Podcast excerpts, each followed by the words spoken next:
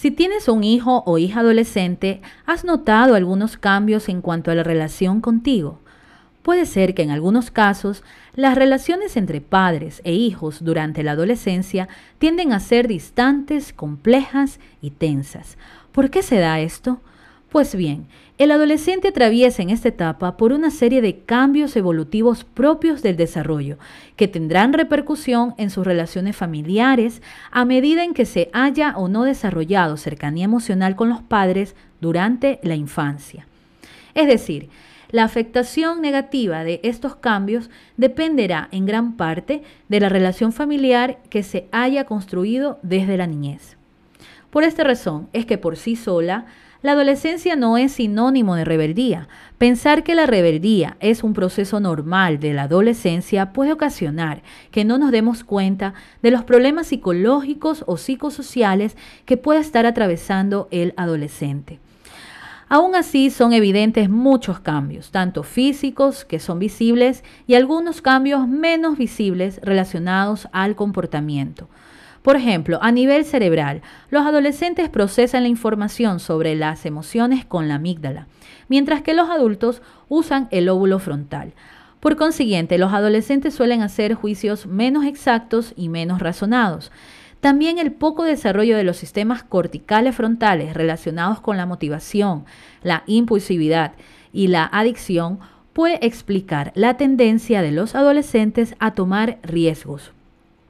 Otro cambio está relacionado a la estructura del pensamiento, lo que Piaget denominó el periodo de las operaciones formales, que surge entre los 11 años aproximadamente y se consolida entre los 14 y 15 años. El adolescente perfecciona la capacidad de pensamiento abstracto. Esto le proporciona una forma nueva y más flexible de manipular la información, es decir, ya no están restringidos al aquí y ahora, sino que pueden entender el tiempo histórico y el espacio extraterrestre. También pueden pensar en términos de lo que podría ser y no solo de lo que es. Pueden imaginar posibilidades, formar y probar hipótesis. Esta capacidad para pensar de manera abstracta tiene implicaciones emocionales. Esto explicaría, por ejemplo, la pasión que experimentan algunos adolescentes por temas sociales, científicos, políticos o el apego a ciertas teorías. Y hasta cierto punto construyen un criterio más rígido en base a ellas. Otro cambio que es medianamente visible es la formación de la identidad, que es la forma en la que el adolescente se percibe y que tiene que ver con sus creencias, autoestima, razonamiento moral, identidad sexual, orientación sexual, independencia, autonomía, entre otros. A pesar de que el adolescente siente cierta ambivalencia ante los sentimientos de dependencia de sus padres y la necesidad de desprenderse de ellos, por su parte también los padres quieren que sus hijos sean independientes, pero les resulta enormemente difícil dejarlos ir. Esto puede ocasionar tensiones en la relación familiar y generar conflictos. Lo ideal sería dar al adolescente independencia suficiente, pero protegerlos de juicios inmaduros. Con independencia suficiente, me refiero a no controlar sus sentimientos, creencias, su sentido del yo o su identidad y la libertad de toma de decisiones, claro, que estén en beneficio de su bienestar.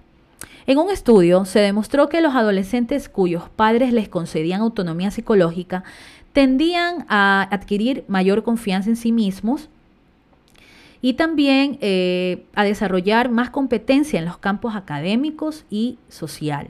En otro estudio también se demostró que cuando los adolescentes pensaban que sus padres trataban de dominar su experiencia psicológica, su salud emocional se veía más afectada que cuando percibían que trataban de controlar su conducta. Es por esta razón que es adecuado hasta cierto punto aplicar un control conductual relacionado con las normas del comportamiento sin ejercer un control psicológico que reste la percepción de autonomía del adolescente. También es necesario supervisar al adolescente, saber acerca de su vida cotidiana, de sus amistades. Esto generará una atmósfera familiar de más confianza. Esta supervisión no debe ser intrusiva, ni hacerla por motivos de críticas constantes. Es decir, los padres deberán encontrar el equilibrio entre el exceso de libertad, de toma de decisión y el exceso de intromisión por parte de ellos. Los adolescentes que cuentan con más oportunidades de tomar decisiones reportan mayor autoestima que los adolescentes que reciben menos oportunidades de ese tipo. En fin, la batalla constante del adolescente por su autonomía, diferenciación e identidad personal puede acarrear conflictos familiares, pero dependerá de los estilos de crianza y de la madurez emocional de los padres para llevar estas situaciones. Por otra parte, los adolescentes, así como los niños pequeños, son muy sensibles a la atmósfera del hogar familiar. Un estudio demostró que los cambios en las dificultades o conflictos matrimoniales para mejorar o empeorar tenían repercusión en el ajuste psicológico de los niños y adolescentes. En otro estudio relacionado a los estilos de crianza, se demostró que el conflicto en la adolescencia disminuía en las familias cálidas que brindaban apoyo, pero empeoraban en las familias hostiles, coercitivas o críticas. Para finalizar, hay que entender que la cantidad de tiempo que los adolescentes pasan con sus familias disminuye de manera notable en esta etapa. Sin embargo, esta separación no suele ser un rechazo de la familia, sino una respuesta a las necesidades del desarrollo.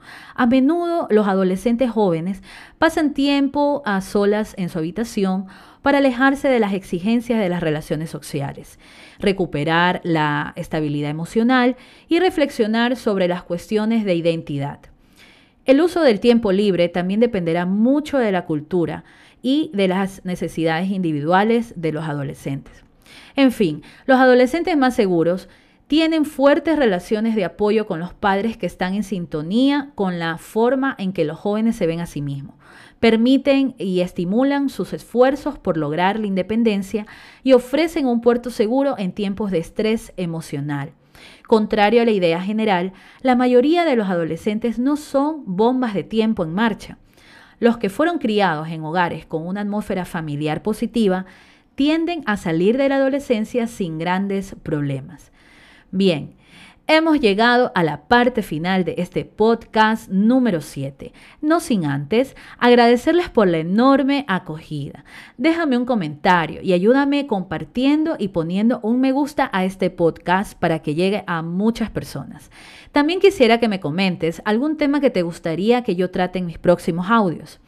Te envío un abrazo enorme, no sin antes recordarte que puedes seguirme en las redes sociales, Instagram, Facebook, Twitter, YouTube y ahora puedes escucharme también en Spotify, Google Podcast, Radio Public, en Breaker, en Podcast y en Anchor.